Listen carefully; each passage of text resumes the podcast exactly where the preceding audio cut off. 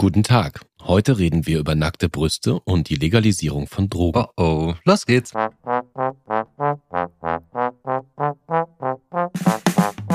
Tage wie diese. Das Wochenwichtigste aus Politik, Gesellschaft und Kultur. Jo Schück und Alex Bräucher fragen sich, was eigentlich gerade los ist. So, Alex, nachher reden wir noch über Brüste, aber erste Frage natürlich an dich. Wann hast du das letzte Mal illegale Drogen zu dir genommen? So was mache ich doch gar nicht. Du weißt ja, ich trinke ja nicht mal Alkohol. Äh, Alkohol ist ja eine legal. Ach so, ja, Kiffen ist nicht so meins. Kiffen ist nicht deins. Was ist mit äh, Koks, MDMA, Crystal Meth und so weiter? Met Brötchen lieber, ja. ja, du. Aber du bist doch in der Medienbranche, Hm. die begegnet das doch ständig und dauernd, oder nicht? Ja, aber deswegen muss man es ja nicht nehmen, oder? Nö, Ja. muss man nicht. Also du willst ja eigentlich über die Legalisierung sprechen. Und da sind ja, da geht's ja gar nicht um so harte Drogen unbedingt, oder? Da geht's ja eigentlich um, um weiche Drogen, also eigentlich um Cannabis in erster Linie.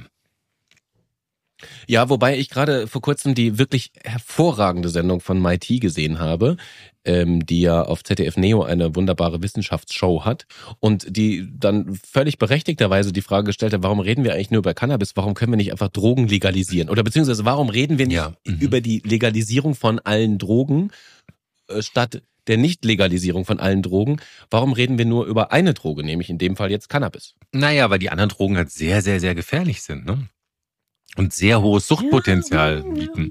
Nein, würdest du widersprechen? Ja, ja. Also, ja, hm. ja, also sagen wir mal so, so also toxikologisch, medizinisch gesehen äh, ist jetzt LSD vergleichsweise harmloser als äh, als viele Okay. andere Drogen. Zu, Äh, beispielsweise, also du kannst, also es gibt ja verschiedene, es gibt verschiedene Kategorien, in denen man sich dem. Thema nähern kann. Ne? Aber wenn wir jetzt darüber reden, ähm, äh, die sogenannte, ich weiß, ich weiß nicht mehr, wie es auf Englisch heißt, aber es gibt also eine Rate, wie weit der Konsum einer Droge vom Überkonsum, also von der Mhm. Überdosis entfernt ist. Und bei Alkohol ist es ziemlich nah dran. Also vom Alkohol kannst du dich ganz schnell totsaufen.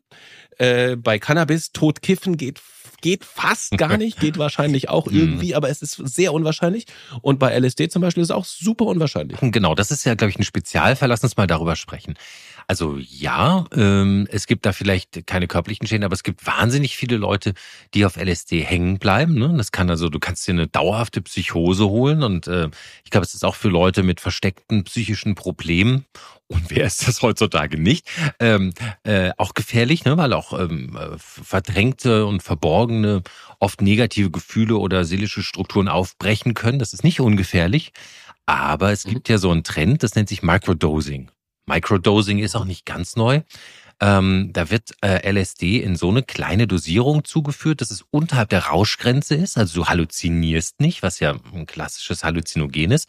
Ähm, du gehst also nicht in den Rausch und hast also auch nicht stundenlange Absenz, sondern es ist sozusagen die positiven Effekte der Stimulation aufs Gehirn werden genutzt, besonders für kreative Zwecke. Also es soll leistungssteigernd sein und kreativ äh, stimulierend, soll aber nicht rauschfähig sein. Es ist auch so niedrig dosiert, dass es scheinbar wohl auch zum Fahren eines äh, Fahrzeugs im, im, im Straßenverkehr befähigt. Aber das ist eine Und was bringt das Ganze dann? na, wie gesagt, du bist, du bist, du bist wacher, du bist energetischer und unglaublich kreativ. Du hast ganz tolle Ideen. Also dein Kreativzentrum ist total stimuliert. Deswegen wird es gerne im Silicon Valley genommen. Vielleicht auch von den Leuten der Silicon Valley Bank, die letzte Woche pleite gegangen ist. Nein, aber es wird sozusagen von vielen Kreativen genutzt. Und ähm, ja, also ich, es, es ist auch in Europa erhältlich, da natürlich so aus Holland kommend. Und du kannst es also hier ähm, erwerben. Und es fällt eigentlich unter das BTM und das Betäubungsmittelgesetz, aber dadurch, dass dort das, dieses, die die chemische Struktur des LSDs ähm, äh, immer ganz wenig verändert wird, also um ein kleines Ärmchen kommt der Gesetzgeber gar nicht hinterher, alle kleinen Mini-Derivate zu verbieten. Deswegen ist es so ein gesetzlicher Graubereich. Ich weiß aber nicht, was jetzt passiert. Angenommen, du hast jetzt Microdosing LSD über drei Wochen genommen und hast dann einen Verkehrsunfall und es wird ein Drogentest angeordnet, aus welchem Grund auch immer. Das kann ja heutzutage viele Gründe geben. Und du hast da so eine Microdosing-Struktur im Blut. Weiß nicht, ob man dann sagt, naja, vielleicht bist du nicht, äh, nicht so schnell gewesen in der Reaktion. Das kann ich nicht abschätzen. Während wir hier gerade mittendrin sind in einer ähm, ähm, äh, rationalen Diskussion über Drogen, möchte ich an dieser Stelle eine mal ganz klar sagen, Leute, äh, weniger Drogen nehmen ist in der Regel gesünder als viele Drogen Mhm. nehmen. Und für alle die Kinder, die gerade zuhören, wir reden hier auch über illegale Sachen. äh, das heißt, wir wollen hier nichts verherrlichen. Ja, ich muss Ja. das mal ganz klar Mhm. sagen, weil wir werden ja über verschiedene andere Sachen noch reden. Ich will, wir wollen hier nichts verherrlichen. Wir, wir, sind- wir beide, also Alex und ich, sind beide keine Verfechter von schmeißt euch so viel rein, wie ihr könnt. Das auf keinen Fall. Und wie gesagt, all, alle möglichen Sachen, die wir auch gerade besprechen, von wegen LSD, Microdosing, das kann äh, in die Illegalität Mhm. führen und eventuell landet ihr am Ende im Knast. So, jetzt habe ich es einmal gesagt, dann muss ich es jetzt Wunderbar. wieder sagen. Kinder, don't Aber try this at home, hieß das früher, ne? Ja, aber das ist tatsächlich interessant, Ja. weil also, Mhm. also ich höre von Menschen, Ja. die sich äh, LSD-Pakete nach Hause schicken lassen, weil sie eben in dieser seltsamen Grauzone aus Derivaten, von denen du gerade gesprochen hast, die eben nicht unter das BTM Ja. fallen, äh, sich von Leuten die das offenbar können, chemische Prozesse, die sich dann nach Hause ein, ein, ein LSD-Paket Genau. schicken lassen. Was ich faszinierend finde, weil ich habe niemals gedacht, dass das überhaupt möglich ist in dieser durchregulierten Ich Bundesrepublik. kenne auch so Leute, so Werber, die machen das, weil die dann äh, viel besser arbeiten können und denken und weniger Schlaf brauchen und total fit sind und so. Äh, Ganz interessant. Aber Ohne jegliche Nebenwirkung geht's denen gut, den Werbern? keine Ahnung. Also was die sagen, ähm, ist, dass es sich, äh, dass es Gewöhnungseffekte gibt. Wie man es ja bei vielen Drogen kennt. Also der Mhm. Stimulus nimmt ab und dann ähm, ist man natürlich geneigt, mehr davon zu nehmen. Aber dann kommt man schnell so in den Bereich, wo man was merken würde, so heißt es. Dann muss man also wieder absetzen. Dann muss man wieder den Körper sozusagen eine Entwöhnungsphase geben, damit man den Effekt wieder hat. Also das, das Übliche. Oder wie es so schön in dem Song heißt, the, drug, the drugs don't work anymore. das scheint wohl auch da zu, sein. Mhm. Der Körper Ich adaptiert finde, das also wohl. Mhm. ich finde die Diskussion, ich finde die Diskussion deswegen so spannend, weil wir ja normalerweise davon ausgehen, alles was illegal ist, ist schlecht und alles was legal ist, also in unserem Fall äh, Tabak und Alkohol, ist eher gut. Damit kommt man klar. Dass das Ganze total doppelmoralisch und äh, widersinnig und unlogisch ist, ist auch den allermeisten Menschen klar, weil die allermeisten Menschen wissen ja, dass Tabak und Alkohol nicht gesundheitsfördernd sind und zwar nie. Mhm. Also auch nicht in geringsten Mengen. Sie sind immer schädlich. So. Und ich finde aber interessant, wenn man die Diskussion mal rausnimmt aus dieser legal-illegal-Diskussion, dass, dass Drogen ja durchaus, ähm, sagen wir mal, in, zum Beispiel in Sachen Bewusstseinserweiterung nachweisbare Effekte haben. Also Drogen werden ja, also die sogenannten illegalen Drogen werden ja auch in der Medizin eingesetzt. Zum Beispiel wird, äh, gibt es verschiedene sehr vielversprechende Modellversuche, LSD äh, für, für Depressionspatienten Mhm. Ja, einzusetzen, mit durchaus ähm, vielversprechendem Erfolg. Also wenn man mal das Ganze, äh, ich weiß nicht, wie man sagen soll, ideologische entschlackt und mal über Drogen und ihre potenziell sinnhafte Wirkung spricht, dann macht das relativ viel Spaß. Ich erinnere mich an meinen alten Philosophieprofessor, Professor Dr. Thomas Metzinger Mhm. an der Uni Mainz. Den habe ich vor kurzem in einer Skobel-Sendung gesehen, also vor kurzem in den letzten zwölf Monaten. Äh, da hat er eine halbe Stunde darüber referiert, mehr oder weniger, warum äh, A, die deutsche Drogenpolitik Banane ist und B, äh, in welcher Maß und in welcher äh, auch Dosierung Drogen durchaus etwas äh, Positives mit sich bringen. Und zwar auch in Sachen zum Beispiel Bewusstseinserweiterung. Denn es gibt ja, äh, je nachdem, und in welchem kontrollierten Maße man das tut und welche Art Droge und nicht verunreinigte Droge man benutzt und wer das Ganze anordnet und dann auch überwacht, gibt es ja durchaus positive Effekte, zum Beispiel auch in Sachen Kreativität ja. und ähm, Ideenfindung.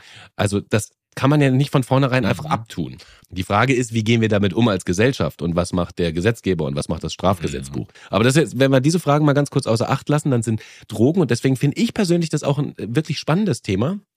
Ich mache das selber nicht, aber ich, ich sehe, sehe durchaus, dass ich das spannend finde, die Gehirnregionen, die wir, das Gehirn ist wahnsinnig unerforscht. Ich glaube, Experten gehen davon aus, dass wir irgendwie 20 Prozent des Gehirns bis jetzt entschlüsseln konnten und es bleiben also noch 80 Prozent übrig, dass wir Gehirnregionen gar nicht benutzen und dass Drogen, weil sie einfach chemische Prozesse auslösen im Gehirn, dazu führen könnten, dass wir mehr mit unserem Mhm. Gehirn anfangen Genau. könnten. Das heißt, so eine Art Brandbeschleuniger fürs Gehirn sein könnten. Und das, diese diese, diesen Gedanken finde ich durchaus spannend, muss ich sagen, und würde den gerne besser erforscht wissen. Mhm. Und es gibt ja neben dem LSD und den positiven Effekten auf die Psyche, die du gerade genannt hast, ja auch die Pilze, die Psybo, Psybobilins oder wie die Dinger heißen, ne? also eine bestimmte Sorte psychoaktiver Pilze und halluzinogener Pilze, die ja auch gegen, ähm, ähm, gegen Depressionen wirken. Und ähm, ähm, ehrlich gesagt gibt es da die ersten Startups, ähm, die die in, auch in einer Mikrodosierung als Antidepressionsmedikament auf den, auf den Markt bringen. Also da, da scheint die Natur doch ein bisschen uns zu helfen. Denn lustigerweise erscheint es dir nicht auch so, dass Depression und depressive Verstimmung auch ein bisschen eine Zivilisationskrankheit ist? Oder meinst du, man wusste früher nur einfach nicht so viel davon? Oder Leute waren halt so eingepfercht in Arbeit, unsere letzte Folge, ne, die Arbeit, äh, dass sie gar keine Zeit hatten für Depressionen, ja? Also, oder meinst du, es ist doch auch etwas, was vielleicht durch zunehmend durch die Gesellschaft ähm, äh, stärker wird. Ja, also das, ich will jetzt meinen Eindruck das ist nicht eine reine, als, als Wahrheit verkaufen. No, das ist das nur, es geht mir also nur um die- deine Meinung, nicht um. Nein, die Wahrscheinlichkeit, dass es äh, schon immer Depressionen gab und dass sie einfach nur nicht als solche erkannt wurden und wenn sie erkannt wurden, als als als äh, als Pillepalle abgetan wurden, die Wahrscheinlichkeit ist Die sehr viel höher. finde Mhm. ich, als dass Depressionen eine eine eine Art, also wenn man es jetzt ganz böse sagen würde, eine Modekrankheit sind. Das, glaube ich gar nee, das, nicht. das, Das- ich glaube, das dass sie durch die, dass es eine Zivilisationskrankheit ist. Ich glaube, Ja, durch, Mhm. natürlich durch Überforderung, durch ähm, dass die, also sagen wir so, die gesellschaftlichen Mechanismen äh, können bei bestimmten Menschen Depressionen eher fördern als äh, als äh, schmälern. Das glaub ich meine zum Beispiel auch durch die Industrialisierung der Arbeit. Ne? Du bist so entfremdet von dem, von deiner Körperlichkeit, von deinem Menschsein. Weißt du, du machst irgendwie eine stupide Arbeit, immer das Gleiche. Du sitzt den ganzen Tag. Alles ist ja physiologisch für dich nicht richtig, also als als körperliches Wesen und so. Und ich glaube, dahingehend, glaube ich, ist ähm, Fließbandarbeit, stupide Arbeit. Äh, Ausbeutung, Demütigung, also was, was man in, mit Arbeitsverhältnissen. Aber äh, lass uns das nicht zu weit führen. Das ist jetzt nicht unser Hauptthema. Also wir haben diese beiden Stoffe identifiziert, zu, für die es auch medizinisch-therapeutische Zwecke gibt. Aber wohlgemerkt unterhalb des Wirkungsbereichs von Drogen. Also nicht äh, in der rauschhaften Wirkung, ne, sondern in der Mikrodosierung, die, und das muss man ja auch dazu sagen, eigentlich von einem Therapeuten begleitet werden sollte oder von einem Mediziner oder am besten äh, auch verschrieben sein sollte. Bei Cannabis ist es ähnlich. Mhm. Cannabis wird in der Medizin auch längst Ja. äh, legal eingesetzt. Ich persönlich habe einen Freund, der ist Schmerzpatient, der hatte eine verunglückte Operation Okay. und Mhm. seitdem hat er dauerhaft immer Schmerzen. Und zwar heftige Scheiße. Schmerzen im Bein. Oh. Er kann quasi seinen Alltag nicht mehr bewältigen ohne heftige Schmerzmittel. Die heftigen Schmerzmittel, das sind ja auch Drogen, wenn du so Mhm. willst. Drugs äh, sind ja sind ja Drogen. Diese heftigen Schmerzmittel haben irgendwann nicht mehr geholfen, weil er dafür resistenter Mhm. wurde. Und das Einzige, was ihm wirklich geholfen hat, und der, die Verschreibung hat er endlich bekommen, ist Cannabis. Das Mhm. heißt, er reich, raucht jetzt auf Staatskosten THC. Er, raucht. Weil ihn das, äh, er raucht oder nimmt es auf andere Ah, Weise ja. zu sich, das Ja, weiß ja. ich gar nicht Mhm. genau. Auf jeden Fall nimmt er THC zu sich und zwar in gar nicht geringer Menge, weil er damit sein Leben bewältigen kann. Alles andere hat nicht geholfen. Das ist also in der, Me- und das ist, wie gesagt, das ist medizinisch induziert, das ist also auch, auch äh, durch diverse Studien belegt. Ähm, in, in diesem Fall hilft ihm Cannabis als äh, Schmerzmittel. Und wir Mhm. kennen das ja auch aus selbst aus der äh, Altenpflege habe ich schon den Fall gehört, Leute, die ähm, aus welchen Gründen auch immer kein Hungergefühl Mhm. mehr haben und dann eigentlich verhungern würden, denen kann man THC zuführen. THC ist ähm, äh, appetitanregend Mhm. und dann essen die Leute Ja. und überleben so. Das kennt man ja. ähm, also ja, genau. Das, das der Fressflash, ne, den die Kiffer gerne haben. Genau. Ja. Und jetzt ist die große Frage, äh, warum dieses offenbar diese wirksame Pflanze, die medizinisch und studienhaft mehrfach äh, auf der, also deren Wirkung erforscht ist, warum diese Pflanze nicht legalisieren? Was würdest du tun, wenn du Karl Lauterbach wärst? Würdest du sagen, yes, das machen wir jetzt? Oder würdest du sagen, so ein Quatsch, das ist Einstiegsdroge, geht gar nicht. Also, ich bin ein bisschen gespalten. Ich bin ein bisschen gespalten in meiner Meinung. Also, ich habe das Gefühl, ich kenne viele Hardcore-Kiffer, ja, also Leute, die jeden Tag und viel kiffen, äh, Leute, die das, äh, also wirklich in jeder Situation zum Frühstück bis abends richtig dauernd einen durchziehen. Und ich habe etliche Studien gelesen, ähm, die sagen, Leute, die es in diesem Ausmaß konsumieren, äh, das geht wirklich aufs Gehirn. Also die werden einfach dummer. Ja, man, man hat ja das Gefühl, dass es ein bisschen im akuten Rauschzustand bei Cannabis auch Leute ein bisschen retardiert sind, ne? manche ein bisschen, bisschen Stulle. Aber das ist auch eine dauerhafte Wirkung, die kann man sich ja auch vorstellen. Äh, es unterdrückt ja irgendwelche Bereiche in der Reizweiterleitung im Gehirn und das scheint sich zu manifestieren. Und äh, außerdem ist das ja auch, wenn man es mal ehrlich hat, eine unangenehme Sucht. Also das ist ja etwas, wovon die nicht ihre Finger lassen können. Die würden es ja nicht jeden Tag machen, wenn sie nicht gerne diese Form von Realitätsflucht begehen würden. Und da kann man mhm. sich ja auch fragen, würde denen vielleicht auch ein Therapeut besser tun? als ein Joint. Ne? Also mhm. muss, ist da, liegt da nicht irgendwas im Argen, was man vielleicht auch mal angehen könnte? Und wären die Leute dann im positiven Sinne vielleicht mehr gesellschafts- und geschäftsfähig? So. Also mhm. vor dem, ich sehe, ich gibt schon ein gewisses Suchtpotenzial, mehr so wegen der, so, sagen wir mal, habituellen Abhängigkeit oder weil man das vielleicht die Entspannung braucht. Da sehe ich schon eine Gefahr. Ähm, gleichzeitig muss ich sagen, als jemand, der nicht kifft, finde ich es auch nicht so angenehm, wenn so unheimlich viel so, ne, also das ist ja, es riecht ja sehr stark. Also es ist jetzt nur eine ganz persönliche Sache. Das hat jetzt keine würde jetzt keine, wenn ich Karl Lauterbach wäre, gesetzgebende äh, Auswirkungen haben. Aber äh, so in Berlin wird ja auch einfach viel auf der Straße oder in den Parks gekifft. Und es ist schon manchmal auch ein bisschen belästigend, wenn es wirklich wahnsinnig viel ist, denn es stinkt ja wahnsinnig viel. Und naja, so eine Horde Leute, die ja ordentlich was wegdampfen, das stinkt auch ganz gemächlich, finde ich. Also Ach, das ist interessant. Ich finde ja, ich finde ja, äh, da geht's mir, glaube ich, auch wie, wie manchen. Ja. Also ich finde Zigarettenrauch eklig, mhm. aber, äh, aber Kiffrauch finde ich irgendwie richtig lecker. Ja? Also Find ja? Ich, find, ja, finde ich nicht Okay, aber hättest du jetzt ein Baby also, auf dem Arm? Mir jemand kiffen, hättest du jetzt ein Baby auf dem Arm? Ja, gut, hätte ich ein Baby auf dem Arm, dann würde ich den sowieso nicht, äh, das Baby sowieso nicht irgendwie in den, in, in den Rauch rein. Ja, ich auch nicht, aber du kannst ja nichts gegen machen, wenn auf der Straße so. Ja. ja, gut, das nervt. Ja, okay. Das nervt. Also ich, das hat, das ist aber eher eine Frage von, von Rücksicht nehmen oder Rücksichtslosigkeit. Das stimmt. Da, ich denke ja nur an mein Future also Baby, also, aber. Ja, ja, du hast ja, du hast ja vollkommen recht. Das, also, aber das ist ja, wie du schon sagst, eigentlich keine, keine in dem Sinne relevante Größe. Mhm. Ich habe auch zum Beispiel überhaupt kein Problem damit, die äh, Anti-Raucher-Gesetze zu verstärken. Die würden dann auch für Kiffer, also kiffende äh, Raucher gelten, äh, dass man in Umgebung von bestimmten Plätzen, Gebäuden, sonst was nicht rauchen mhm. darf. Das finde ich gut und dann dürfen wir dürfte man natürlich auch nicht kiffen mhm. äh, an dieser Stelle. Wenn sich aber jetzt einer dann dann äh, keine Ahnung schön schön Cookie irgendwo reinfährt äh, im Volkspark Friedrichshain, dann könnte keiner was dagegen haben, weil ich würde damit ja niemand anderen belästigen. Mhm. So, ne? also ich glaube, das ist äh, vergleichsweise irrelevant. Die Frage ist, ist es sinnvoll? Ähm, eine weitere Droge zu legalisieren. Hm. Also, Oder ist es nicht sinnvoll? Ja. Wem bringt das was und wem schadet es was? Wie ist denn jetzt eigentlich der aktuelle Stand, Jo? Bist du auf, im Bilde? Äh, es sollte doch eigentlich eine Legalisierung geben in einer nicht unerheblichen Menge. Ich glaube, fünf Gramm für den täglichen Bedarf sollten frei sein oder also wirklich eine Menge Holz.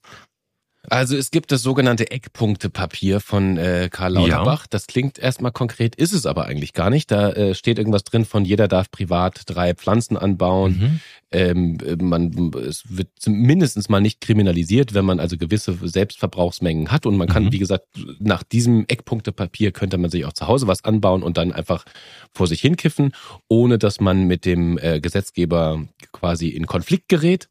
Jedenfalls stark. Ähm, aber eigentlich so ganz klar, welcher THC-Gehalt, wie, wie ist das dann im Straßenverkehr, ähm, wie ist die wissenschaftliche Begleitung, wer kriegt eine Lizenz zum, zum, also welche Firma kriegt eine staatliche Lizenz, um Drogen herzustellen. All das ist noch nicht so richtig geklärt. Vor allem, weil äh, ja nun auch ganz grundsätzlich erstmal dagegen geschossen wird, denn ähm, da kommen wir in den Bereich der Just Juristerei. Mhm. Da sprechen verschiedene äh, Gesetzeslagen gegen eine Legalisierung von Cannabis, nämlich einmal EU-Recht mhm. und einmal eine UN-Konvention, der sich Deutschland verschrieben hat. Aha. Eine UN-Konvention, glaube ich, aus den 60er Jahren, Aha. die eben verbietet, dass illegale Drogen und Cannabis zählt dazu, ähm, verbreitet äh, und geduldet werden können und vor allem von staatlichen Akteuren schon mal gar nicht äh, genommen werden, also äh, weiter verbreitet oder legalisiert werden dürfen. Das bedeutet, wenn Deutschland jetzt tatsächlich dazu käme, eine Legalisierung, und das ist ja der Plan dahinter, mhm. nicht so wie in Holland, wir erlauben ein bisschen Mengen für Privatpersonen, aber verbieten äh, den kompletten Anbaumarkt. Wir wollen ja in Deutschland nach Lauterbach eigentlich ein Gesetz erschaffen, dass man sagt, das ist wirklich legal mhm. und wir haben staatlich lizenzierte Coffeeshops. Mhm. Also, wo wir auch genau wissen, woher kommt die Droge eigentlich. Das Ganze würde dann staatlich kontrolliert werden. Ähm, es könnte also sein, wenn wir das wirklich so durchziehen, dass wir dann sehenden Auges äh, gegen Völkerrecht und gegen EU-Recht Mhm. verstoßen. Weswegen ja ähm, aus dem konservativen Lager, unter anderem aus Bayern und so weiter, gleich gesagt wird, das klappt eh nicht, das wird nicht passieren. Es gibt zwei ähm, Ausstiegsszenarien daraus. Man könnte aus der UN-Konvention einfach austreten als Deutschland. äh, das ist möglich. Das, das klingt jetzt erstmal komisch, man könnte aber, das wäre der schnellste Weg, man könnte einfach austreten und sagen, das machen wir nicht und später unter anderen Bedingungen wieder eintreten Mhm. wenn die Mitgl- Mitgliedsländer einen dann wieder aufnehmen. Das ginge. Also an dieser Konvention könnte man austreten. Bolivien hat das mal gemacht, als sie ähm, die Coca-Pflanze Mhm. äh, legalisieren wollten, weil sie in ihrem Land äh, geglaubt haben, dass, dass Menschen Coca legal zu sich nehmen dürfen. Ähm, und dann sind die, ist Bolivien einfach ausgetreten. Das ist ein langwieriger Prozess. Es dauert äh, also etliche Monate, wenn nicht Jahre, um das Ganze umzusetzen. Mhm. Aber es hat funktioniert. Bolivien ist jetzt wieder dabei, aber unterstützt eben nicht mehr die alte UN-Konvention aus den 60er Jahren, sondern irgendwie eine neue, neu geschriebene. Das könnte Deutschland Aha. theoretisch auch machen. Mhm. Im EU-Recht ist es ein bisschen komplizierter. Die EU verbietet auch die Verbreitung von illegalen Drogen und sie fordert alle Mitgliedstaaten auf, dagegen auch äh, ganz aktiv anzugehen, damit eben Drogen nicht das hängt auch so ein bisschen mit äh, hier dem War of Drugs Mhm, ja. äh, aus den 60er, 70ern zusammen, damit Drogen eben nicht weiter verbreitet werden, um die ähm, äh, Bevölkerung zu schützen. Ja. Da ist, also der, der schnellste Weg wäre dann wahrscheinlich dann doch so ähnlich, wie es Luxemburg und die Niederlande gerade machen, nämlich die Droge nicht zu legalisieren, sondern nur zu entkriminalisieren. Das ist wiederum möglich, aber dann wäre es wiederum schwieriger als deutscher Staat ein äh, legale äh, als legaler pa äh, Di- Distributor Ja. aufzutreten. Genau, also der Unterschied wäre ja auch, dass man den Schwarzmarkt nicht austrocknen würde, oder? Das ist ja sozusagen auch ein gewünschter Nebeneffekt, dass man der Mafia äh, zumindest auf diesem Bereich den Geldhahn zudreht. Genau, das ist äh, eine, also zumindest laut laut Bundesregierung eines der der der großen Ansinnen überhaupt so einer Regelung, dass man eben die ganze Drogenmafia äh, quasi ausbluten lässt. Ne? Die laufen Ja. dann ins Leere, weil es quasi ein ein, ein gutes Zeug vom Staat gibt. Ja, genau. Es Gutes gibt auch kontrolliertes Zeug vom Staat, schönes, schönes ohne irgendwelche. Streckmittel. Also Ja. Ja, tatsächlich. Aber Ja, ja. das ist dann so ähnlich. Ähm, ich war ja gerade in den USA. Mhm. Ähm, das ist gibt's in Kalifornien, da gibt's gibt's auch in anderen Staaten. Da gibt es also legale, staatlich lizenzierte Läden. Äh, ich habe dir, glaube ich, schon mal von Mhm. erzählt. Ich war dann auf einer äh, staatlich lizenzierten Cannabis-Farm auch. Da gibt es also ähm, eine videoüberwachte Farm. Da, da wird ähm, legal Cannabis hergestellt Mhm. und irgendwie alle paar Monate kommen Kontrolleure, sowie Lebensmittelkontrolleure, Mhm. schauen sich das an. Ist das, läuft das hier alles mit rechten Dingen? Ist das, äh, g- sagen wir mal, den Gesundheitsnormen entsprechend aufgezogenes äh, Gras? Und ähm, vor allem wird auch genau kontrolliert, wie viel Pflanzen hat derjenige, sind die Pflanzen alle ähm, dokumentiert. Mhm. Das ist ein relativ hoher Verwaltungs- und Bürokratieaufwand, aber ist auch ein riesen Wirtschaftsfaktor geworden in Mhm. diesen Staaten, die es legalisiert haben. Und die Menschen können, da kannst du einfach wirklich reingehen äh, als, als jedermann. Ich habe es auch Ja. einfach gemacht, bin Ja. da reingegangen. Mhm. Das ist ein ganz normaler Laden, wie so ein, wie so ein schicker Kiosk in dem Laden, in dem ich war. Das war also, also wirklich ein richtig schicker Kiosk. Mhm. Äh, und es gab halt ausschließlich THC-Produkte. Es Okay. gab Gras, was du, Mhm. was du dann als Joint verbauen kannst. Es gab äh, Limonaden mit THC-Gehalt. Es gab Süßigkeiten aller Art. Es gab Kaugummis mit THC. Es gab wirklich alles, alles Mögliche. Und die Kunden waren jetzt nicht so, wie man erwarten würde, so ganz junge Leute, die sich halt irgendwie zuballern wollen, sondern äh, ernsthaft, also aus allen Bevölkerungsschichten. Ich habe da Mhm. eine, eine Frau interviewt, die war, war, keine Ahnung, Ende 50, würde ich sagen, so eine, so eine muddihafte Frau, ähm, die quasi vom Wochenmarkt kam, ein paar Äpfel gekauft hat und sich jetzt noch ein paar Joints gekauft hat. äh, ja, tatsächlich, das klingt erstmal komisch, aber das ist gang und gäbe da, Mhm. weil sie sagt, ähm, sie hat früher immer so ein Gläschen Rotwein getrunken, gelegentlich mal so, so so Feierabend, weißt du, wenn die Kinder im Bett sind, mal ein Mhm. Gläschen Rotwein getrunken. Und dann hat sie irgendwann gelesen, dass Alkohol ja so wahnsinnig schädlich ist. Und dann hat sie angefangen, sich Kekse zu backen. Mhm. Und dann isst sie abends halt so ein Cookie und verspürt auch Entspannung und hat, das ist quasi ihr Feierabendbier. Mhm. Ne? Also das, was ihr, was aus unser einer so als Feierabendbier abtut, ist halt für ihn der, für sie der Feierabend-Cookie. Mhm. Ist tendenziell mutmaßlich sogar ein bisschen gesünder. Kann man sich natürlich die Frage stellen, wenn die das jeden Tag macht, ist das nicht auch schon eine Form von Sucht? Mhm. Ja, wahrscheinlich schon. Ja. Aber zumindest ist es so gang und gäbe. Du kannst da reingehen und kannst wie Alkohol eben auch THC-Produkte jeglicher Art und Weise äh, einfach kaufen. Und wäre das aus deiner Sicht ein Modell für Deutschland? Also wie würdest du, wie stehst du dem gegenüber? Naja, das ist ja, also die, die Amerikaner haben den riesen Vorteil, sie haben keine EU-Gesetzgebung. ja. Äh, auch ja, tatsächlich. Also Mhm. sie würden eigentlich damit auch gegen EU-Gesetze ver, äh, verstoßen. Jetzt kann man sich, gibt es zwei Sachen. Erstens kann man EU-Gesetz natürlich auch ändern. Äh, und äh, das Zweite ist, auch in den USA, es ist juristisch gesehen nicht so ganz eindeutig. Denn es gibt zwar inzwischen etliche ähm, Bundesstaaten in den USA, die ausgeschert sind und das Ganze legalisiert haben. Mhm.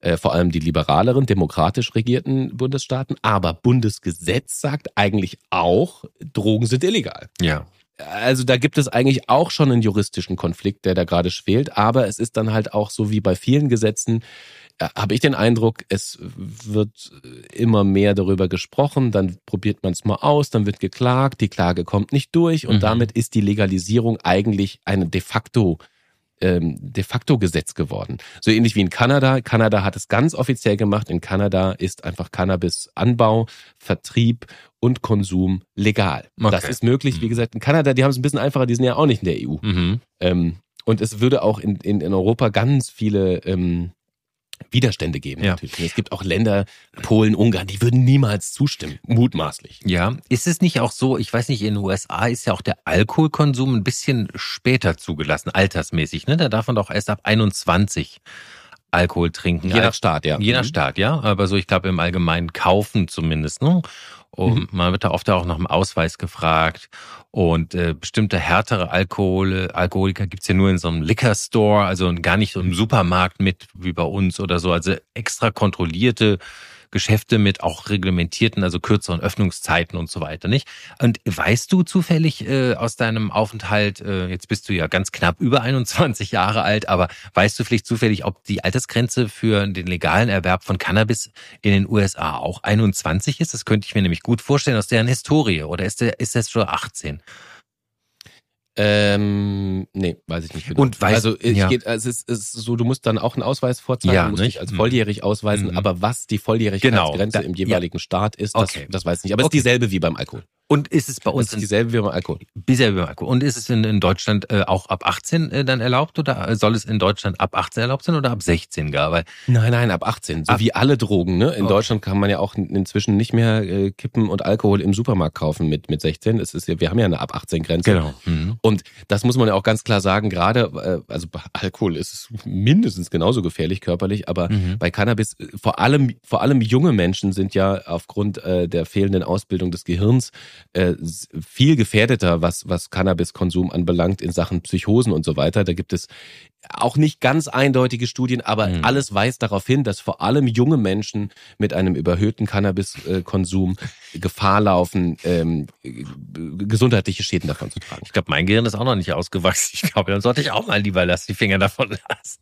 Ja, und das Ja. muss man auch ganz klar sagen. Das kann einem vorher meistens auch niemand sagen. Ja, Also wenn du mhm. zum ersten Mal in deinem Leben irgendeine Droge nimmst und dann äh, eine zu heftige Dosis davon nimmst, dann kann es sein, obwohl du es vorher gar nicht wusstest, dass dein Gehirn Mhm. darauf gar nicht gut anschlägt. Mhm. So wie bei manchen Leuten Alkohol überhaupt gar nicht gut anschlägt und andere Leute können Alkohol sehr gut vertragen. Das ist bei Cannabis und anderen Drogen sehr ähnlich. Und wenn du eine Tendenz hast zu Psychosen oder zu, äh, zu psychischen Instabilitäten, Mhm. möchte ich es mal sagen, dann sind Drogen auch in aller Regel keine gute Idee. Ja.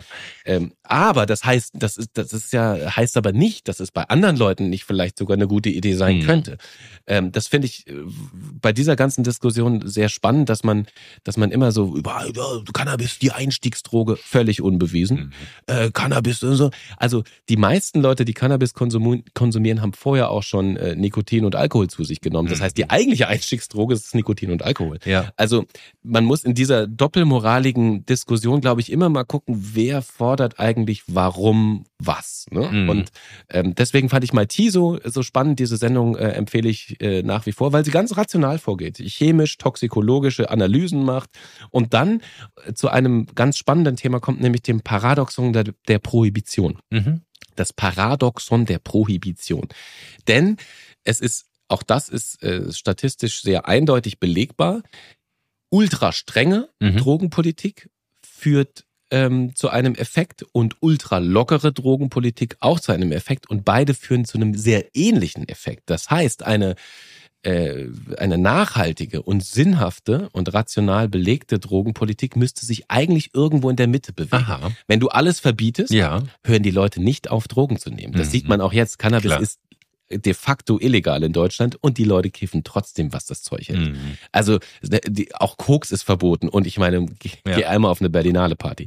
äh, also diese, also oder Ja. MDMA auch verboten. Ja, wart ihr schon mal im Berghain? Also es ist so, äh, es ist so eindeutig. Die Leute nehmen natürlich Drogen ähm, Mhm. und ob du sie verbietest oder nicht. Wenn du sie hart verbietest, äh, hast du das große Problem, dass die, dass der Markt komplett äh, unreguliert ist. Du hast Mhm. ein riesen Kriminalitätsproblem und du hast ein Riesenproblem damit, dass Leute ähm, Gesundheitsschäden davontragen, weil sie einfach unreine Drogen zu sich nehmen. Mhm. Wenn du sie komplett locker lässt und jeder ma darf machen, was er will, dann hast du einen riesigen volkswirtschaftlichen und Gesundheitsschaden am Mhm. Ende. Das heißt, du brauchst einen schlauen Mittelweg. Und eigentlich wäre jetzt die Cannabis-Legalisierung der, der, der, der, der schöne, tolle Weg, einmal eine wirklich sinnhafte Drogenpolitik anzustellen. Wie gesagt, da gibt es Mhm. völkerrechtliche Bedenken, aber eigentlich wäre das ja, es ist ja total schlau zu sagen, wir als Staat wir kontrollieren selber, wer darf Drogen herstellen, unter welchen Bedingungen werden die hergestellt und wir kontrollieren auch, wer die nehmen darf. Ja. Also, Ja, also müssen wir das Gesetz nochmal umschreiben, lieber Jo. Ja, am Ende müssen wir es vielleicht umstellen. Aber ich meine, selbst äh, Teile der Polizei sind ja dafür, Cannabis zu legalisieren, weil die halt auch sagen, Entschuldigung, wir haben pro Jahr, keine Ahnung, 200.000 ähm, äh, BTM-Fälle von Cannabiskonsumenten, weil jeder Fall muss aufgenommen werden, jeder Fall muss zur Staatsanwaltschaft. Das wird in aller Regel bei, bei Kleinstkonsum ja immer fallen gelassen. Äh, aber das, das beschäftigt die Gerichte, das beschäftigt die Polizei. Und also ich habe selber im Zuge von der 13-Fragen-Folge über eben Cannabis-Legalisierung mit einem Polizisten gesprochen, der gesagt hat, ganz ehrlich, wir haben wirklich Besseres zu tun, als irgendwie den Hobbykiffer äh, einzuknasten und ein Verfahren zu starten. Das macht überhaupt keinen Sinn. Wir haben so viel zu tun, wir sind so überlastet und also, wie wir wissen, Cannabis, also, also wirklich. Das sagen selbst, ähm, sagen weite Teile der Polizei sogar. Andere Teile sind auch dagegen, darf man auch nicht ver, ver, äh, verdingsen. Ne? Wie heißt das? Ver, äh, verschweigen.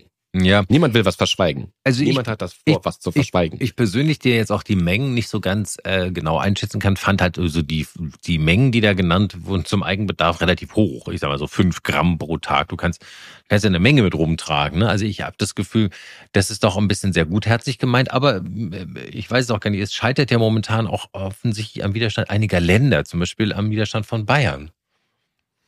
Ja gut, in Bayern, also ähm, kleine Anekdote Ja, vom Chiemsee Reggae Festival. Ich war mal vom Chiemsee Reggae Festival und in der Nähe des Chiemsee Reggae Festivals gibt es eine Polizeischule und äh, die Polizei hat dort ihre PolizeianwärterInnen aufs Chiemsee Reggae Festival geschickt. Oh, also es ist wirklich eine wahre Geschichte. Mhm, mhm. Ich habe mich mit einer Person da unterhalten, die da am Feiern war und die hatte einen Joint in der Hand. Mhm. Und dann kam, und der Joint war, glaube ich, gerade ausgegangen. Und dann kam ein Typ und meinte so mal, äh, hast du noch mal was zu rauchen oder so? Und sie so, äh, ja, keine Ahnung, ich guck mal in meiner Tasche, ah, guck mal, hier habe ich noch ein Gramm. Und dann hat er gesagt, ja, guten Tag, Polizei Bayern, bitte kommen Sie mal mit.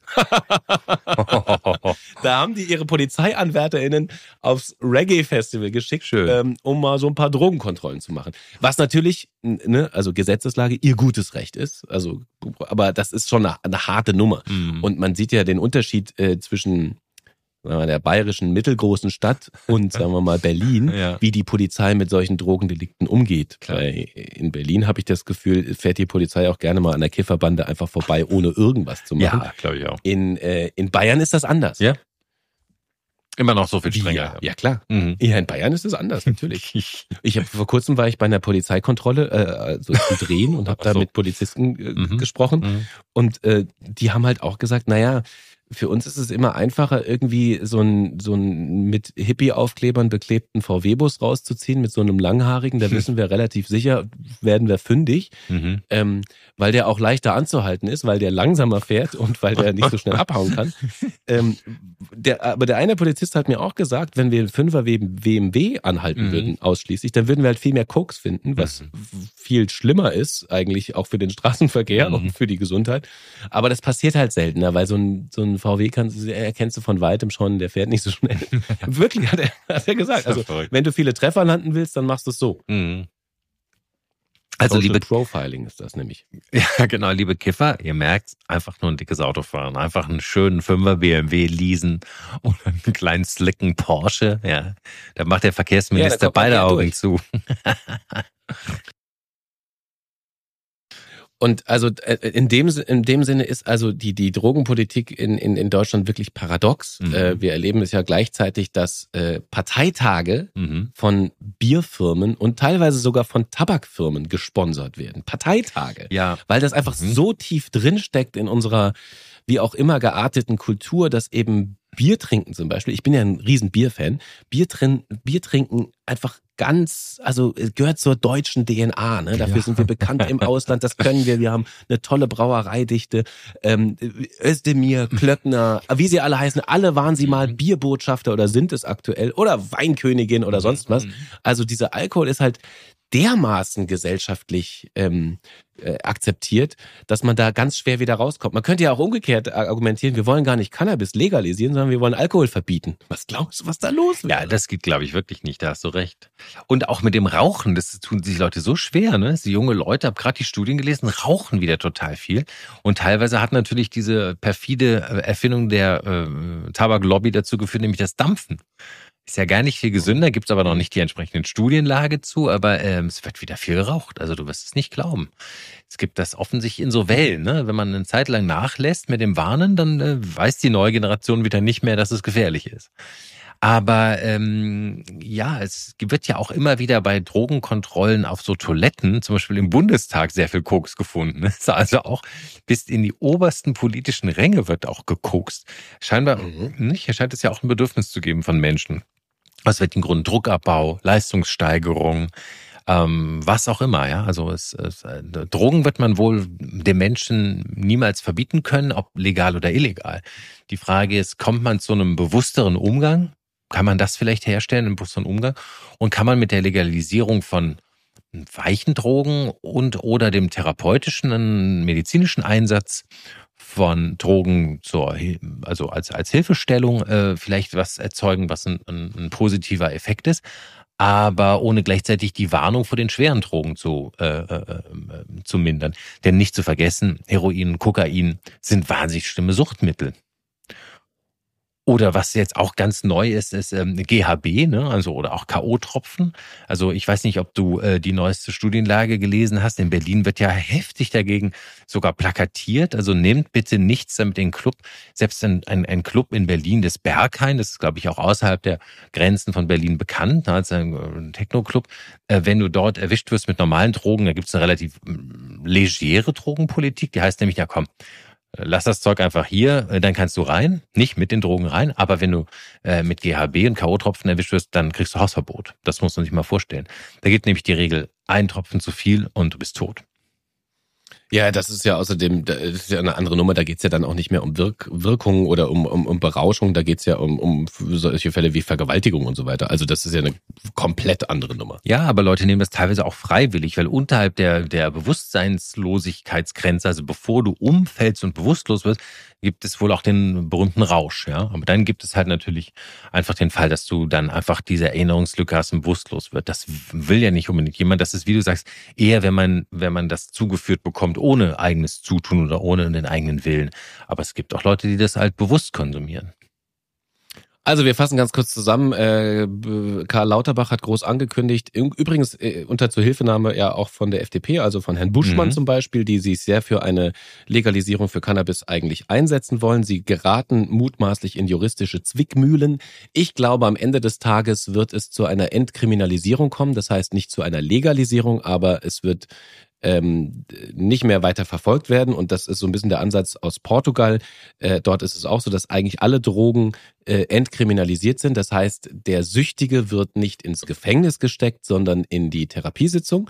Ich glaube, sowas ähnliches wird mhm. uns in Deutschland auch passieren, dass eben Drogenkonsumenten und vor allem Süchtige und Sucht ist eine Krankheit, äh, eher in Behandlung kommen als in den Knast. Und das wiederum ist zumindest erstmal aus meiner Sicht eine positive Entwicklung, wie auch immer sie sich dann hier mit Völkerrecht und EU-Recht äh, zusammentun. So weit äh, wird es mutmaßlich kommen. Und wir werden natürlich Alkohol weiter saufen können und wir werden uns auch die Lunge wegrauchen können. Das Fundstück der Woche. Ja, das Fundstück der Woche, äh, ich mhm. habe was Tolles gefunden, nämlich ja. die Sushi-Schlecker. Hast du die, hast du die auch schon gesehen? Ja, na klar. Die Sushi-Schlecker? Ja. Die Polizei in Nagayo, Japan, hat drei Personen verhaftet, die im Verdacht stehen im Alter von 21, 19 und 15. Ähm, sie stehen im Verdacht, am Abend des 3. Februar in einer Kura Sushi-Filiale eine Sojasoßenflasche abgeschleckt zu haben. Ich finde, das ist, es gibt in Japan einen Trend, dass junge Leute in Sushi-Restaurants mit diesen Sushi-Trains gehen und Sachen abstellen. Also ein Sushi-Train wäre jetzt nicht, wer nicht weiß, was das ist, das ist so ein Band. Man sitzt um das Band herum, in der Mitte ist der Sushi-Koch und rollt die, rollt die Sushis und der legt die auf ein Band und die läuft im Fließband immer im Kreis. Und man sitzt da und nimmt sich eins, wenn man möchte. Das ist der Sushi-Train, den, den Jo hier so voraussetzt, dass jeder ihn kennt. Und jetzt haben sie drei Leute mhm. festgenommen, die halt in so ein Sushi-Train-Restaurant gehen und eine Sojaflasche, Sojasoßenflasche abgeschleckt haben. Und das scheint, also ich lache mich jetzt kaputt, aber es ist natürlich auch eklig, ne? Also ich will auch ja. nicht in ein Restaurant gehen, wo ich nicht genau weiß, wer hat die Gabel vorher im Mund gehabt oder so, ne? Also, ja. aber das scheint irgendwie so ein seltsamer, ich weiß auch gar nicht, warum die das machen, aber die gehen da rein und schlecken Dinge ab. Ja, also, ich. Äh, es geht mhm. tatsächlich um, um, um, um, um Sabotage der genau. Sushi-Restaurants. Ja, genau. Aber war es nicht sogar so, dass einer von denen vorher sogar einen Fisch abgeleckt hat und wieder draufgestellt hat aufs Band? Also so ein Sushi ange. Das war das nicht. Es war nicht nur die Flasche, ne? Aber da, also das war zumindest die Meldung, die ich am ja. lustigsten fand. Und natürlich die, also die, ähm, in diesen Sushi-Trains, da läuft halt immer dann dieses Essen vor deiner Nase vorbei und manche haben dann offenbar was sich was genommen, mal probiert und wieder zurückgelegt. Weil am Ende in solchen Sushi-Restaurants musst du ja, musst du ja bezahlen nach der Anzahl der Teller, die du hast. Also jeder Teller mhm. kostet, keine Ahnung, vier Euro oder so und hast du äh, am Ende fünf Teller gehabt, musst du 20 Euro bezahlen. Wenn du mhm. die Teller aber wieder zurückstellst, gehst du quasi umsonst raus, hast aber trotzdem mal einen Fisch angeleckt. Also so und um das zu verhindern und das finde ich auch äh, also wirklich spannend, fast mhm. so spannend wie unsere Wendler-Diskussion. Mhm. Die haben dann so Roboteraugen installiert in manchen Sushi-Train-Filialen. Mhm. Sobald ein Teller zurückgestellt wird, geht die Kamera automatisch an und kann identifizieren, ähm, also diese Bewegung, mhm. nur diese mhm. Bewegung äh, löst die Kamera aus, kann dann identifizieren, an welchem Platz das passiert ist. Das geht dann in die, in die, in die Firmenzentrale. Die Firmenzentrale wiederum aktiviert den Wachschutz in dieser Filiale. Und wenn du Pech hast, kommt dann halt die Polizei und sagt, Haha, auf frischer Tat ertappt, du hast den Teller zurückgestellt. So, ja, weil, weil das ein offensichtliches mhm. Problem ist. Also die Mutterfirma, äh, habe ich in der Süddeutschen gelesen, die Mutterfirma mhm. Food and Life Companies, ähm, die hat einen heftigen Aktienkursverlust erlitten weil die Leute die ja, Sojaflaschen anlecken. Ja, Vertrauensverlust. Ja, weil die denken, das ist halt ja. nicht mehr, ist halt nicht mehr safe, mikrobiologisch. Und äh, wahrscheinlich ja. machen die das im Rücken vom Sushi-Koch und dann äh, kann der ja nicht hingucken. So, und die Terroristen wissen ja also jetzt bei Vergehen gegen das Sushi-Essen, das Roboterauge guckt mit und in, in Japan hört der Spaß auf. ja, genau. Apropos, um den Bogen zu den Drogen zu spannen, ich weiß nicht, ob du den äh, mit den mit die Sache mit dem Kugelfisch kennst in Japan. Also das ist so, es gibt dort einen Stunt, also einen Essensstunt, den, den Kugelfisch. Ne? Wenn, wenn du den Kugelfisch isst, dann äh, darf der Koch, wenn er ihn aufschneidet, darf er nicht die Leber verletzen, denn dort ist ein, ein ganz starkes Nervengift beinhaltet. Aber auch das Fleisch enthält dieses Nervengift nur in ganz, ganz geringer Form. Das heißt, wenn du es isst, dann bitzelt es so ein bisschen im Mund und macht so eine leichte Mundtaubheit. Das ist aber so, das ist der Reiz an der Sache. Aber du musst dem Koch so vertrauen, dass, ähm, ähm, dass er die Leber nicht verletzt hat, sonst bist du nämlich, sonst wäre dein Mahl tödlich. Also auch so, hier wie bei den Drogen gilt, die Dosis macht das Gift, ja, ein bisschen Kitzeln im Mund oder das Nervengift, so wie beim, äh, bei, bei jeder Droge. So, wir wollten aber noch über Brüste reden. Tja. Mit dem nackten Dekolleté ins Gesicht der Mullers rein. Also, für alle, die das nicht mitbekommen haben, in Berlin herrschte bis vor kurzem ein oben ohne Badeverbot. Ja. Also in den DDR öffentlichen Bädern. Bäder sagen, äh, Badeverbote, was ist denn das? Wieso, hä, wieso, hä, was ist da los? Mhm. Ähm, also tatsächlich in öffentlichen Bäden, Bädern durften Frauen Mhm. äh, oder als Frauen gelesene Personen Ja. durften nicht ohne ähm, ohne Bedeckung ihrer äh, ihrer Brüste quasi in- ins Mhm. Schwimmbad gehen. Darin hat dagegen hat eine ähm, Aktivistin und ich glaube, sie ist auch Schwimmlehrerin geklagt, weil sie sagt, mal, Entschuldigung wenn alle Männer äh, oben ohne rumlaufen dürfen, Mhm. warum darf ich das nicht? Wieso wird meine Brust nur sexualisiert gelesen? Wieso darf ich das nicht auch machen, wenn ich mich damit freier fühle? Und tatsächlich äh, ist es inzwischen so, ihr wurde Recht gegeben und in der Berliner Bäderordnung steht jetzt drin, alle dürfen oberkörperfrei durch die Gegend wackeln. Oh, oh, oh. Also, das ist ja in Berlin generell schon relativ locker gehandhabt. Da an den Seen oder so macht jeder, was er will. Aber in den Schwimmbädern hat man natürlich immer gesagt, da sind auch Kinder, ne? Und da sollen die Frauen nicht so ihre Brüste zeigen, weil das würde, das würde die provozieren. Und ähm, es gibt natürlich ja auch äh, andere, andere Leute, die sich in Bädern von nackten Brüsten äh, provoziert fühlen können, nämlich solche Leute, die gerne wollen, dass, dass Frauen eigentlich sich gerne verhüllen, und zwar noch mehr als ihre Brüste. Also daher hat ein etwas äh, provokanter Titel. Ja, wie findest du Ja, es ich finde es total, ich habe das deswegen gesagt, weil Ja. ich das so interessant finde, dass, dass jetzt zum Beispiel im Iran reden Mhm. wir über Frauenrechte und über wirklich basale Frauenrechte. Da reden wir ja nicht über so einen Blödsinn wie Freibäder. Wir Mhm. reden ja darüber, über Menschenrechte einerseits und auf der anderen Seite äh, wird, wird dann bei uns so eine Diskussion geführt über oben ohne. Ganz ehrlich, mir ist es, mir ist es total Wumpe. Ich Mhm. finde ich find's jeder nach seiner Fasson. Äh, und das, das wird aber, jetzt habe ich mir vorgestellt, wie würde so ein iranischer Muller, wenn der in, in, in Deutschland in den Freibad geht, deswegen mit dem nackten Dekolleté ins Gesicht des Mullers, wa, was würde der dazu sagen? Der würde ja, der, würde ja, der, das Gehirn würde platzen. Ja. Und das finde ich eigentlich auch schon wieder eine lustige Vorstellung. Ja, also nicht das Gehirnplatzen an sich, sondern dass, dass diese ganzen Frauenfeinde, die sollen mal bei uns ins Freibad gehen. Genau, Ja, werft den, sie mal sehen, das geht auch anders. genau, werft den Burkini weg, raus damit. Ja, aber tatsächlich ist ja sozusagen die entblößte weibliche Brust ist ja auch in sozialen Medien immer das Streitobjekt von, ne, Ja. von feministischer, äh, Stra- äh, von feministischen Bestrebungen. Nämlich da heißt es ja auch, warum darf der Mann seine Brustwarzen zeigen, aber die weibliche Brustwarze muss immer bedeckt sein. Das ist ja hm, bei Instagram und bei anderen sozialen Medien immer die Maßgabe. Also vielleicht hat hier die Du wirst sofort gesperrt. Genau, gesperrten Fläche, die Berliner Bäderverordnung ja jetzt hier den großen Befreiungsschlag, zumindest für das liberale Europa gemacht. Findest du es denn gut? Also, ähm, du gehst in ein Schwimmbad rein und äh, keine Ahnung, du alle, alle Frauen sind oben ohne. Findest du das eher gut oder findest du das Also ich, ich habe ich überhaupt nichts dagegen und auch nichts dafür. Ich finde, das sollte jeder selber entscheiden können. Also ähm, ich, ich finde das äh, an sich ein richtiges Zeichen im Sinne der Liberalisierung und der, der äh, Gleichberechtigung und der Frauenrechte und letztendlich, mein Gott, also wer es zeigen will, soll es zeigen, oder? Also äh, es ist ja jetzt für Erwachsene auch kein Geheimnis, wie eine nackte Frau aussieht. Also finde ich okay. Das stimmt. Ich habe hab Einwände allerdings von meinem 13-jährigen Ich. Klar, das hab ich mir gedacht, äh, bei ja. dem Hm. Thema. Ich, Ja. ich, ich erinnere mich an einen äh, Barcelona-Urlaub. Da war ich mal mit meinem spanisch-deutschen Freund, mit dem bin ich zusammen mit dem Bus nach Barcelona gefahren, Mhm. weil er nämlich dort ähm, eine Stiefschwester und eine Familie hatte. Mhm. Und wir sind zusammen mit der Stiefschwester, die war so 17 oder so, äh, tatsächlich einfach an den Strand gegangen und wir waren dann so im Meer und la la la und haben uns da so äh, umgeguckt, haben ein bisschen Ball gespielt und haben dann so geguckt, was man halt 13-Jährige so macht. Da guckt man ja mal Frauen hinterher und so, ne? Und dann äh, sah, sahen wir eine wunderschöne Frau tatsächlich, die oben ohne am Strand war. Und dann sage ich so, guck mal, die sieht ja toll aus. Und dann sagt er, ja, das ist meine Schwester. Und ich so, oh Gott. In dem Moment war vollkommen klar, Hm. ich konnte nicht mehr raus. Aus dem Wasser. Ja, ja. Verstehst du? Ich konnte nicht mehr zu unserem Platz zurück. Das, Hm. das ging nicht. Und das ging über, also über la- lange Zeit ging das nicht. Und das, da, also, also j- jeder, der schon mal 13 Jahre und ein, und ein Junge war, weiß, dass das es kann, es gibt harte Situationen, ne? Kennt man teilweise aus dem Unterricht und so. das ist alles ganz schlimm und ganz peinlich. Ja. Und man läuft die ganze Zeit mit to- hochrotem Kopf rum. Also ich glaube, mein 13-jähriges Ich Mhm. würde, ah, würde sich freuen, wenn, ah, wenn, sagen wir mal, nicht alles, also wenn die. Ja, du meinst das. Also, Mhm. Ja, du, du meinst, dass es vielleicht so ein bisschen in Richtung der Übersexualisierung der Gesellschaft jetzt auch nicht gerade zuträglich ist, wenn sehr viel Freizügigkeit im Bad unterwegs ist für so einen, für so einen pubertierenden Jungen.